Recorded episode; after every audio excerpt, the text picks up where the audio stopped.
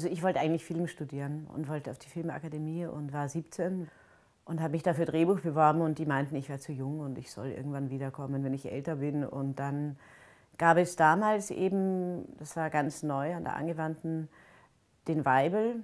Und da ich von ihm und von seinen auch theoretischen Überlegungen und auch natürlich der Videokunst als Alternative zum Filmschaffen sehr angezogen war, habe ich mich dann dort beworben und wurde auch genommen.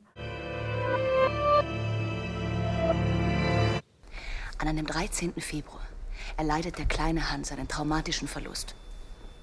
Und es war der 13. Februar 1972, an dem Jacques Lacan seine berühmte Vorlesung in Louvain hielt, wo ihm von einem aufgebrachten, vielleicht aber auch nur bekifften Studenten eine Banane an den Kopf geworfen wird. Ich würde sagen, dass in meiner Arbeitsmethode ganz zentral der Begriff der Recherche steht und die Arbeit mit Geschichte, mit Archiven, mit Formen, die existieren. In wenigen Worten ausgedrückt würde ich sagen, ich komme aus dem Schreiben mit einem Bezug über Film und Medienkunst vor dem Hintergrund der Geschichte der Konzeptkunst und des Experimentalfilms und der Videokunst ähm, hat sich dann eine bestimmte Orientierung ergeben, die dann später zu den erstmal fotografischen Arbeiten geführt hat, wo ich mich ganz spezifisch auf Filmgeschichte konzentriert habe, nämlich auf Orte aus Spielfilmen und auf Figuren aus Spielfilmen, die dann immer stärker in den Vordergrund traten, unter anderem aus Filmen von Antonioni, von Godard, von Truffaut, von Tarkovsky, von Bergmann, also gewissermaßen die klassische Kinomoderne, auch vor allem des europäischen Autoren. Äh, äh, und diese Figuren traten immer stärker in den Vordergrund, bis ich dann um 2000 herum begonnen habe, tatsächlich auch mit Schauspielerinnen zu arbeiten und die Frage der weiblichen Filmfigur und ihrer Repräsentation im Spielfilm und des Verhältnisses zwischen Regie und Schauspiel in den Mittelpunkt meiner Arbeit zu rücken. Es empfiehlt sich vorher, genau zu wissen, wie tief, wie breit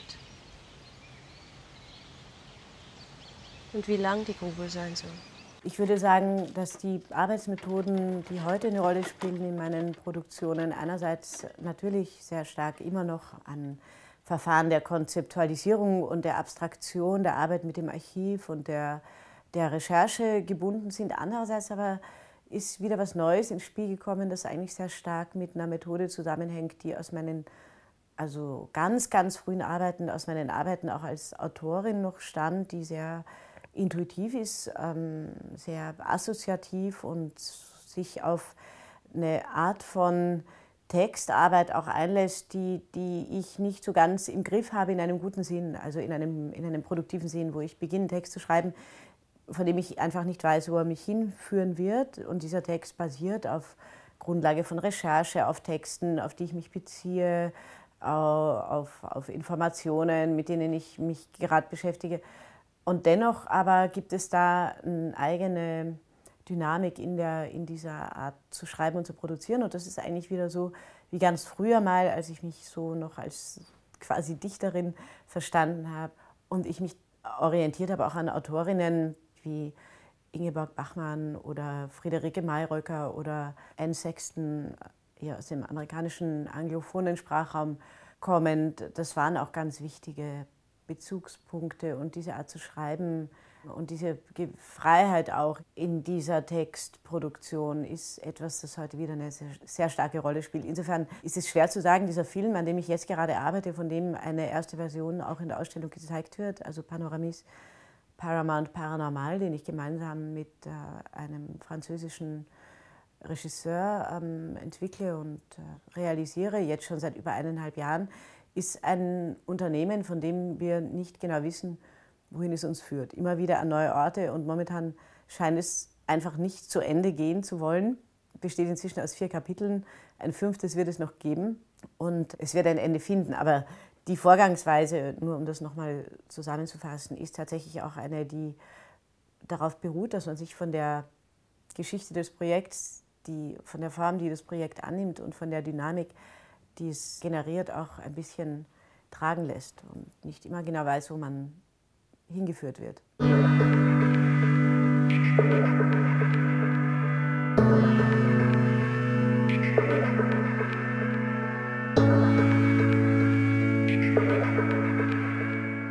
Die Ausstellung im Landesmuseum umfasst eine Periode von circa 1998 bis heute und basiert als Ausstellungsarchitektur auf einem Grundriss, den ich für die erste Arbeit, die zur Serie X-Characters gehört, mit dem Titel Coming Attraction, entwickelt habe. Und die Arbeit Coming Attraction verschränkt gewissermaßen das alte Medium des Kinos mit den neuen Technologien des Internets und der Computeranimation und so weiter und so fort.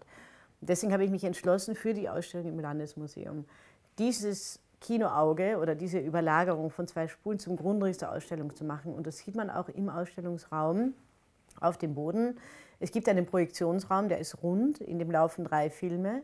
Und dieser Projektionsraum basiert in seiner Form schon auf einem Teil dieses Grundrisses, den man außerhalb des Projektionsraums auf dem Boden auch noch aufgetragen sieht. Es gibt auch installative Anordnungen, zum Beispiel wird die Arbeit externer Savutin nicht im Projektionsraum gezeigt, sondern nur als Installation, weil die auch nie für die große Leinwand konzipiert war, sondern für einen Monitor. Auch die Arbeit My Never Ending Burial Plots wird auf einer Bühnensituation auf drei Monitoren gezeigt.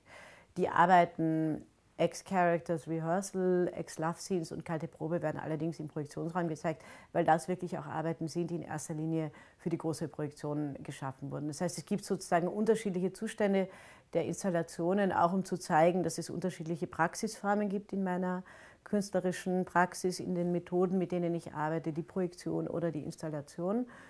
Und das ist gewissermaßen dieser große Raum, der wie eine fast eine Bühnensituation also jedes einzelne Projekt entfaltet entlang einer Orientierung, die auf diesem Grundriss der einander überlagernden 16 mm Spulen basiert, aus der wiederum das Gesamtprojekt sozusagen hervorgeht.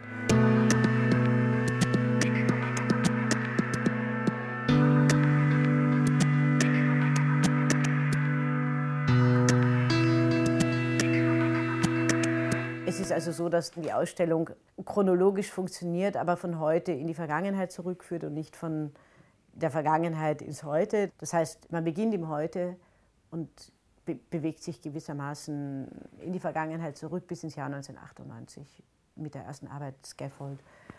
Scaffold heißt auch Gerüst und man kann die ganze Ausstellung auch als, wenn man so will, Gerüst verstehen, als ein metonymisches Gerüst, das fragil ist und in immer neuen Konstellationen immer wieder temporäre Situationen erzeugt, die aber niemals abgeschlossen sind.